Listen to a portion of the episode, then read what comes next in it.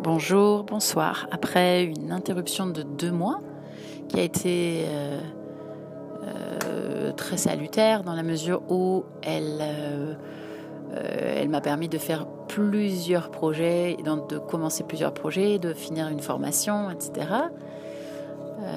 nous voilà donc de retour. Les textes des grands auteurs, des grands maîtres, ma voix, la musique, le chien derrière qui aboie et la vie qui pulse pour continuer dans notre, euh, notre cheminement de lecture, de réflexion. Ici, dans cet épisode, il s'agit d'un aller-retour entre euh, le texte, donc de prendre soin de l'enfant intérieur, comme euh, on a commencé à le faire il y a quelques mois, et puis des réflexions. On n'abordera pas aujourd'hui la biographie de Han, mais plutôt un aller-retour entre des, des choses vues, des choses entendues, des éléments.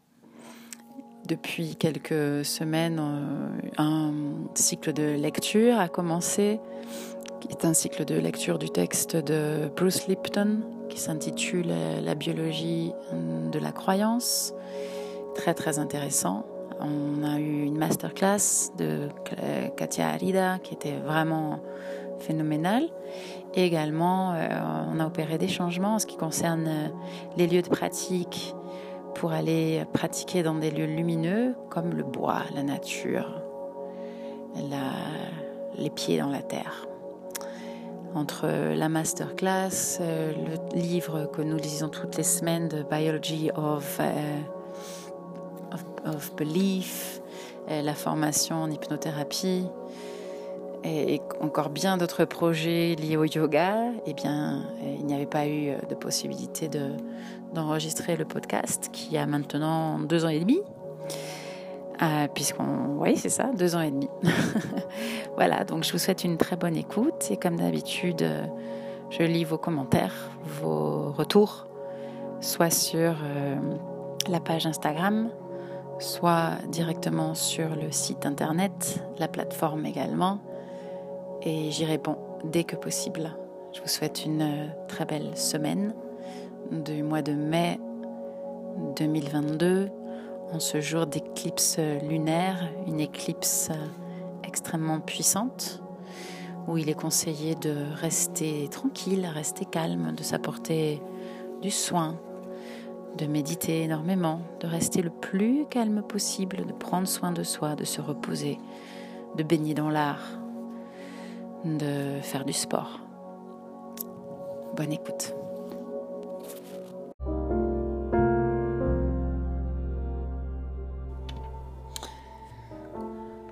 Je dédie cet épisode 9 à Mintian Faber, qui a été un de mes mentors les plus importants dans le, dans le domaine des droits de l'homme. Et j'apprends à l'instant qu'il est décédé hier, le 15 mai 2022. Mintiat Faber était un, activiste de la paix. il a été le directeur de l'Interkirkelijk Vredesberaad, le Interchurch Peace Council, dans lequel j'ai travaillé et pour lequel euh, j'ai réalisé des, des, actions après avoir étudié euh, en, Angleterre. C'est un homme qui m'a énormément inspiré. Il est devenu célèbre euh, aux Pays-Bas parce qu'il est devenu le, leader de grandes, grandes, grandes manifestations contre les armes nucléaires dans les années 80. Il a également collaboré avec beaucoup d'intensité avec tous les activistes des droits de l'homme euh, du pacte de Varsovie pendant très longtemps. Après la fin de la guerre froide, il a travaillé avec les victimes des violences et des violences de guerre et des hum, régimes dictatoriaux. C'est une grande perte pour toute la communauté internationale. Euh, c'était un homme euh, extraordinaire avec une philosophie de vie et une volonté de changement euh, rarement que j'ai rarement vu. Il a, il a participé à un mouvement et à des idées qui ont permis euh, finalement d'abattre le, mur Et donc c'est un symbole de ce qu'un être humain qui, est convaincu et qui s'allie à d'autres êtres humains peut réussir à accomplir. Il est devenu euh, directeur de IKV en 1974. Il a, il a réussi à arrêter les, campagnes nucléaires, euh, ce qui est quand même quelque chose d'incroyable aujourd'hui quand on y pense. C'était vraiment la, la figure clé de, grandes manifestations que, les, que le Royaume-Uni le Royaume-Uni, les Pays-Bas n'avaient jamais vues une manifestation le 21 novembre 1981 avec 400 000 personnes sur Amsterdam et une autre avec 500 000 participants euh, deux ans plus tard, le 29 octobre 1983 à La Haye. Pour cette campagne, il, avait, euh, il s'était uni avec une autre organisation qui s'appelle Pax Christi Netherlands, Women for Peace, une autre organisation encore, et d'autres groupes encore de la société civile. Pendant des années, euh, il a travaillé pour cette cause-là. Et puis après, il a lié dans son travail le désarmement, le thème du désarmement avec, euh, avec les droits de l'homme. Il est devenu un, un des leaders les plus importants du mouvement de paix dans les années 80. Ensuite, il a développé avec euh, d'autres, d'autres activistes tout un mouvement qui s'appelait The Detent from Below, donc qui était le processus de détente par en bas qui impliquait des dialogues intensifs entre l'Est et l'Ouest. Après la chute du mur de Berlin en 1989, euh, il a orienté son travail toujours avec euh, son organisation IKV euh, pour remplir le vide qui, est, qui, qui, a émergé de la, de la chute des, des régimes communistes par exemple, l'arrivée de Václav Havel comme premier président démocratique en Tchécoslovaquie. Peu après l'élection de Václav Havel, Václav Havel a invité Mentian Faber euh, pour une visite présidentielle du, du, palais à Prague. Et en 1990, de nombreux activistes des droits de l'homme et de la paix se sont unis pour créer HCA, Helsinki Citizens Assembly où j'ai travaillé quand j'étais Western Liaison Officer en 1997. 1997. C'est donc euh, Faber qui a fondé Helsinki Citizens Assembly, qui était un réseau d'activistes européens qui a travaillé pour euh, une Europe démocratique et euh, une, une Europe peaceful, une Europe de paix, ce qui est très très très important aujourd'hui, vu qu'on est en train de vivre un conflit en Ukraine qui, est là depuis trois ans, trois mois. Pardon, je suis émue. Pas un conflit, une, une guerre, une invasion à la suite d'une invasion. Je vais euh, placer euh, le, le press release dans le, la description de, ce, de cet épisode pour que vous puissiez lire tout ce qu'a accompli Mintian Faber. Euh, j'ai connu sa famille, j'ai connu sa femme, c'est sa fille. Et je leur envoie aujourd'hui toute la lumière et puis aussi euh, l'amour qu'a transmis Mintian et qu'ils qui, reviennent vers eux aujourd'hui et vers elle car ils en ont besoin.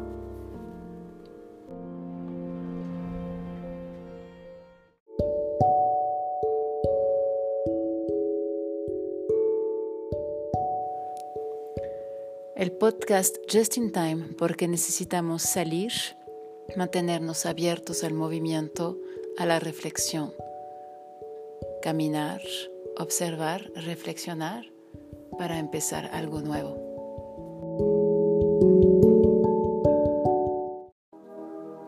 Bonjour, bonsoir. Je lisais une citation des multiples merveilleuses citations de Carl Jung récemment qui disait nous ne devenons pas lumineux en regardant la lumière, mais en traversant nos propres ténèbres.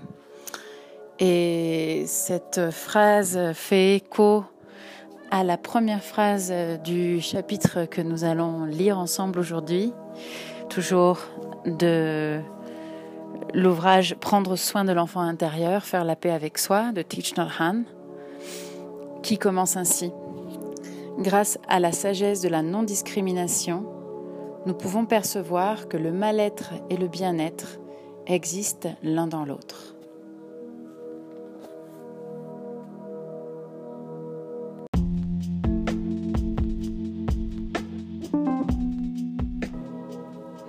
Et voici un nouvel épisode où on parle tarot, Jung, Thich Nhat souffrance, peur, idées noires, idées catastrophiques, pratiques, corps, pierre de Ronsard, de nombreux sujets.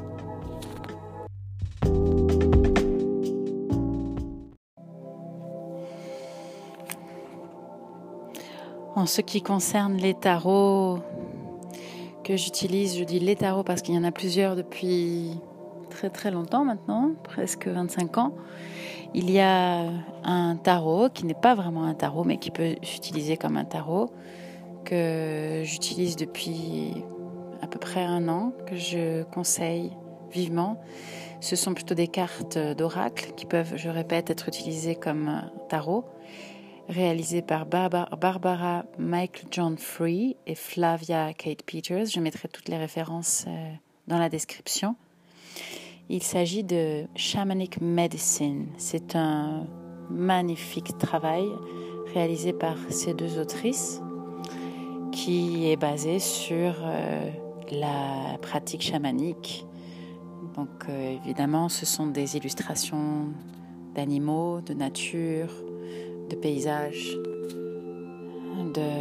d'ancêtres, de, de, visages euh, travaillés c'est superbe, je le conseille vivement. Et la carte qu'aujourd'hui j'ai tirée, après chaque méditation, je tire des cartes des tarots.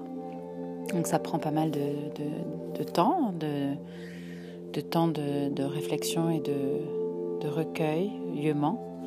C'est Birds. Alors euh, la carte indique simplement le nom, le sous-titre, par exemple, là c'est Birds Freedom et ça représente un magnifique aigle qui déploie ses ailes, une colombe euh, qui traverse un ciel euh, en spirale rose et bleu avec euh, un croisement de trois lignes avec une intersection au milieu de la spirale. Au fond, il y a encore trois aigles qui volent et puis une chouette sur euh, le cadran droit inférieur. Et donc, on se réfère ensuite à, la lecture sur le petit, du petit livret qui, est, qui, accompagne le tarot, qui s'appelle Guidebook. Et je vais lire ce que signifie donc euh, Birds, Freedom, pour qu'on comprenne de quoi il s'agit. Donc, il y a une première partie qui dit Your soul is longing to soar like a bird high in the sky. It sings as a caged bird a song of freedom. You're being urged to sharpen your senses and be watchful. Spirit has been sending you messages in the form of falling feathers and ornithomancy, divining through the observation of birds, their flight patterns, cries, and behaviors. This card has flown in now and taps on your window pane. So, Fling the doors wide open and let fresh air circulate. You have been cooped up for quite long enough. It is time to spread your wings and go searching for adventure. Opportunity awaits as a new horizon beckons. See the world from a bird's eye view and break free from entrapment. Escape from the chains that prevent you from speaking your truth. It is time for you to be heard, to have the freedom to make your own choices and be responsible for making decisions, never minding whether they are right or wrong. Right now, it is having the freedom to make a choice that will set you well and truly free. Et ensuite, on a euh, plusieurs apartés. La suite, c'est Birds Revealed, donc une précision, un approfondissement qui dit The winged ones have been showing us signs from nature omens and messages from the gods long before history was written. In Egypt, seeing a flock of birds after someone's death was a good sign. It was believed the birds were escorting the person to their new incarnation. From supernatural to magical powers, the medicine of birds teaches us how to fly free with strength and valor. Et c'est vrai que c'est tout à fait aligné avec euh, ce que je suis en train de travailler, également avec le retour à la nature, au, bois, le yoga le dimanche au bois, le rapport à la terre, les pieds directement sur la terre. Et ce besoin très très fort et très présent d'aller pratiquer dans la nature. Et après, il y a ensuite un nouveau passage, un nouveau aparté qui dit Other divinatory meanings. A new gateway is opening. Have courage and walk through it. You are soaring high right now. Don't let others bring you down. Sharpen your senses to the messages around you. Take steps to leave a difficult situation. Make a decision. Freedom awaits. Donc, c'est une, toujours des, des, paragraphes qui permettent d'approfondir. Et à la fin, le chapitre euh, qui correspond à la carte, à l'oracle, est toujours accompagné d'une sorte d'un poème. Alors ici, c'est Bird Speaks. In each direction, watches fly. We send a message from the sky. Receive our feathers, hear our sound, fly through life, new freedoms found. Ce tarot, ce paquet d'oracles est publié par Blue Angel Publishing. On peut le trouver sur le site www.blueangelonline.com. Je le conseille vivement. Ici à Mexico, il existe un lieu qui s'appelle la Casa del Tarot. On trouve euh, presque, presque tous les tarots qui existent, qui ont été inventés. C'est un, très bel endroit à visiter au cas où vous visiteriez à un moment la ville de Mexico. Grâce à la sagesse de la non-discrimination, nous pouvons percevoir que le mal-être et le bien-être existent l'un dans l'autre. Tous, nous avons cette tendance habituelle à considérer que, cette fois, c'en est assez. Nous avons assez souffert dans notre vie. Nous voulons enfin autre chose. Nous voulons être bien. Nous cherchons à fuir le mal-être et à aller dans la direction du bien-être. Or, c'est précisément là où se trouve le mal-être que nous pourrons entrer en contact avec le bien-être. En effet, si nous fuyons le mal-être, nous nous donnerons peu de chances de trouver le bien-être. dans la pratique du yoga, par la pratique du yoga et à travers la pratique du yoga, on cherche en partie à réconcilier la part d'ombre et la part lumineuse. On ne pratique pas le yoga pour montrer à l'autre de quoi on est capable, euh, jusqu'où on est capable d'aller, ni ce qu'on est capable de faire, de quoi on est capable, mais au contraire, pour intégrer toutes les parties qui sont en nous. Donc lorsque par exemple on, sent que notre corps ne nous permet pas de, réaliser une, une posture par exemple parce qu'il manque de la flexibilité ou bien il manque euh, un travail ou bien simplement la physionomie, c'est justement là qu'il est important de s'arrêter, d'observer au lieu de rejeter. Tout bonheur porte aussi en lui un goût de souffrance. C'est comme les fleurs. Quand vous regardez une fleur en profondeur, vous pouvez y voir les déchets et le sol. Nous voyons le compost, car nous savons en effet que la fleur ne peut exister sans lui. Aussi, entrant en contact profond avec la fleur, je peux aussi entrer en contact avec le compost qu'elle contient. Je crois profondément que tout est lié, que tout ce qui euh, surgit à un moment précis est en lien avec euh, la toile qui est présente à ce moment-là. Il y a un poème euh, que j'ai entendu hier, qui est un poème que je connaissais déjà, un poème de Pierre de Ronsard, qui justement est en lien avec ce que Thich Nhat aborde dans ce chapitre. Ce poème s'intitule Je n'ai plus que les os je n'ai plus que les os, un squelette je semble, décharné, dénervé, démusclé, dépulpé, que le trait de la mort sans pardon a frappé. Je n'ose voir mes bras que de peur je ne tremble. Apollon et son fils, de grands maîtres ensemble, ne me sauraient guérir, leur métier m'a trompé. Adieu, plaisant soleil, mon œil est étoupé. Mon corps s'en va descendre où tout se désassemble. Quel ami me voyant en ce point dépouillé ne remporte au logis un œil triste et mouillé, me consolant au lit et me baisant la face. En essuyant mes yeux par la mort endormie, Adieu, chers compagnons, adieu, mes chers amis.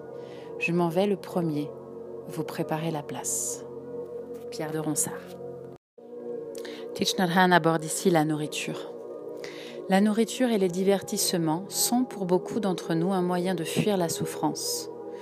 Nous nous sentons si seuls, si tristes, tellement vides et frustrés. Nous vivons dans une telle peur que nous essayons de combler ces états d'âme avec un film ou un sandwich. C'est notre façon de gérer le malaise, si profond en nous.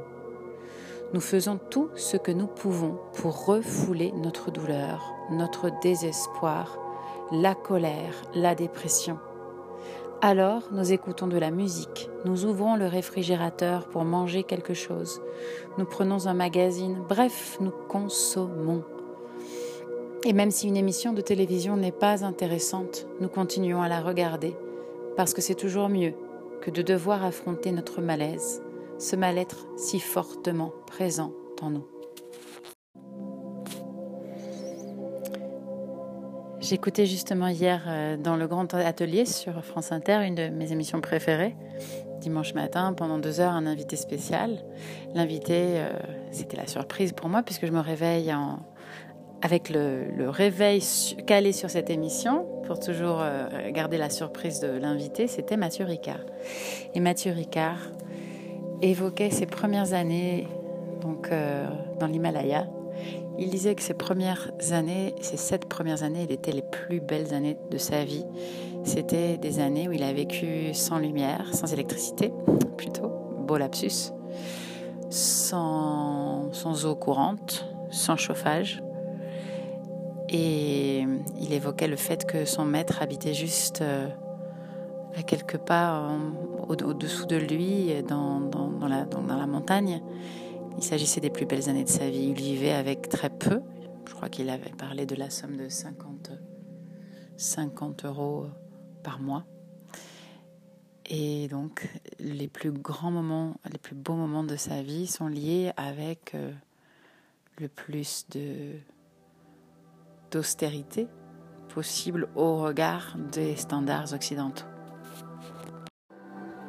Mais en réalité, plus nous consommons, plus nous incorporons des toxines de violence, d'envie, de désespoir et de discrimination, et plus la situation empirera. En revanche, si nous acceptons ce mal-être, notre énergie de pleine conscience et de concentration nous aidera à regarder en profondeur dans la nature de ce malaise et à identifier la source de nourriture qui l'a généré. Rien ne peut survivre sans nourriture, pas même la souffrance, aucun animal, aucune plante, rien ne survivra sans alimentation. Il en va de même pour notre amour. Si nous voulons qu'il survive, nous devons le nourrir. À défaut, si nous ne l'alimentons pas ou si nous ne lui donnons pas les aliments appropriés, notre amour va mourir. Il peut très vite se transformer en haine. C'est pareil pour notre souffrance et notre dépression, qui elles aussi ont besoin d'être alimentées pour continuer à exister. Ainsi, si notre dépression ne peut pas partir, ne veut pas partir, c'est que nous continuons à l'alimenter au quotidien. Il nous appartient alors de prendre le temps de regarder en profondeur la nourriture qui en est à l'origine. Même si notre souffrance s'exprime parfois sous la forme d'une émotion puissante, l'identification de ce qui nourrit ce mal-être nous permettra peu à peu d'en couper la source et la souffrance finira par dépérir. À l'inverse, en consommant violence et souffrance, nous augmenterons ce mal-être, non seulement le nôtre, mais aussi celui des personnes que nous côtoyons. En mettant fin à la consommation d'images violentes et de conversations toxiques, notre pratique nous offre alors une magnifique opportunité de transformer la violence et la souffrance qui sont en nous. C'est de ce bon terreau que pourront alors naître compréhension et compassion pour nous guérir et aider ensuite les personnes autour de nous à guérir à leur tour. Effectivement, si en rentrant du travail, on s'alimente euh, des images euh, sur les news, les informations, et puis qu'après on va boire un verre ou un thé ou un café avec des amis qui nous parlent d'autres personnes et qui sont dans le commérage et pas au contraire dans l'échange nourrissant, effectivement, je crois, comme Teach Not qu'on est en train d'alimenter le mauvais terreau au lieu d'alimenter le bon terreau. Tout est une histoire de décision, de décision qui ne plaira pas à tout le monde, bien sûr, mais de décision. Ce paragraphe s'intitule Accepter la vie telle qu'elle est. Nous savons que naissance et mort, maladie et vieillesse font partie de la vie. Nous ne voulons pas vieillir, ni tomber malade, ni mourir, mais ainsi est la vie. Si nous nous révoltons, si nous protestons, nous souffrirons encore plus. Inversement, si nous acceptons la vie et tout ce qu'elle implique, les moments de bonheur, de joie, de paix, mais aussi la maladie, la vieillesse et la mort, alors nous ne souffrirons plus. Ainsi la souffrance est acceptable, et non seulement elle est acceptable, mais grâce à elle, nous avons une opportunité d'expérimenter le bien-être. Si nous voulons surmonter la peur, nous pouvons commencer par simplement prendre conscience de sa présence en nous. Puis, dans un second temps, nous pouvons faire naître en nous l'intention de ne pas la fuir. La fuite est en effet une réaction très courante chez nous, car ce n'est pas agréable d'avoir peur. Nous ne voulons pas vivre avec elle, mais elle revient, sans cesse. Nous craignons toujours qu'il arrive quelque chose cet après-midi ou demain. Nous vivons avec cette peur de l'impermanence. Cette deuxième étape de la transformation consiste donc à être déterminé à ne pas fuir, pour examiner en profondeur notre angoisse et l'accepter pleinement. Effectivement, l'être humain passe 75% de son temps à ruminer des idées noires. C'est ce qu'évoquait Michel Van Guyen euh, à propos de son livre Cerveau et nature. Et donc ces idées noires, effectivement, ce sont les scénarios catastrophes dont personne n'ose parler, tout le monde le, garde pour soi. effectivement, il y a des personnes qui ont un débit plus rapide, plus généreux de scénarios catastrophes et d'autres moins mais c'est quelque chose qui est complètement universel. Cette peur dont parle Teach Not Han et cette nécessité de ne pas la fuir, c'est-à-dire c'est une négation, ne pas la fuir. Au contraire, moi je conseille très souvent de d'écrire ces peurs, de transformer le récit, d'en faire un, conte, d'en faire un, texte, d'écrire, de ne pas les fuir, de ne pas les nier, Voici toutes les idées qui sont parvenues euh, en, moi aujourd'hui. Voici le scénario catastrophe. Voici les scénarios catastrophes surgis ce jour-ci. Et on peut même essayer d'en sourire, d'en rire. Premier, euh, premier exemple pour ce qui concerne les peurs euh, générées par les scénarios catastrophes. Et puis il y a la peur qui prend le ventre également. À chaque fois, je conseillerais de l'amener à la pratique, d'aller s'asseoir sur le, le safou de l'amener à la pratique, d'aller faire euh, une pratique de yoga courte, mais de toujours essayer de donner la possibilité au corps de se l'approprier pour en faire quelque chose, pour en faire une belle production.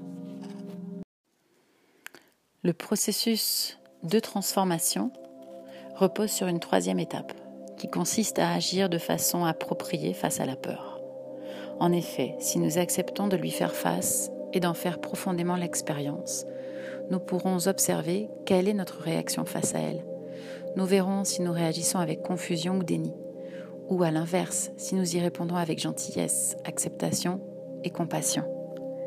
C'est précisément cette réponse clairvoyante qui apportera la guérison. Désormais, puisque nous savons comment susciter la guérison, nous pouvons éviter que la souffrance ne nous surprenne. Avec l'entraînement, notre pleine conscience gagnant en force et en stabilité, nous n'avons plus à attendre que les graines de souffrance surgissent à l'improviste pour en prendre soin. Nous savons qu'elles résident au cœur de notre conscience du tréfonds. Nous pouvons donc les inviter à venir dans le champ de notre conscience mentale et les éclairer à la lumière de notre pleine conscience. Il est essentiel de se renforcer avant de traiter la souffrance. En effet, prendre soin du mal-être, c'est un peu comme essayer d'attraper un serpent venimeux. Nous devons d'abord apprendre à connaître le serpent et en parallèle, nous devons développer notre habileté et notre stabilité afin de pouvoir l'attraper sans nous blesser. Une fois cette étape accomplie, nous serons prêts à faire face au serpent. Au contraire, si nous ne confrontons jamais à lui, viendra le jour où il nous prendra par surprise et nous perdrons la vie à la suite de sa morsure. Il en va de même avec la douleur que nous gardons dans les profondeurs de notre conscience. Lorsqu'elle enfle et nous met au défi, il n'y a rien que nous ne puissions faire si nous ne nous sommes pas entraînés à renforcer et à stabiliser notre pleine conscience. Nous ne devrions donc pas inviter notre souffrance à remonter avant d'être réellement prêts à l'accueillir. Alors, quand elle arrivera, nous pourrons la gérer en toute sécurité. Transformer la souffrance ne veut pas dire la combattre ni se débarrasser, ni se débarrasser d'elle. Il s'agit tout simplement de la baigner dans la lumière de notre pleine conscience. On voit bien à la fin de ce chapitre 5 comment Thich Nhat oppose la pleine conscience et la conscience du tréfonds et comment il justifie la nécessité de la pratique quotidienne. C'est-à-dire on ne pratique pas en urgence, comme on ne va pas voir son médecin ayurvédique parce qu'on a mal à la gorge. On va voir son médecin ayurveda, on pratique parce qu'on sait qu'un jour ou l'autre, on va avoir mal à la gorge, parce qu'on sait qu'un jour ou l'autre, la conscience du tréfonds va prendre le dessus.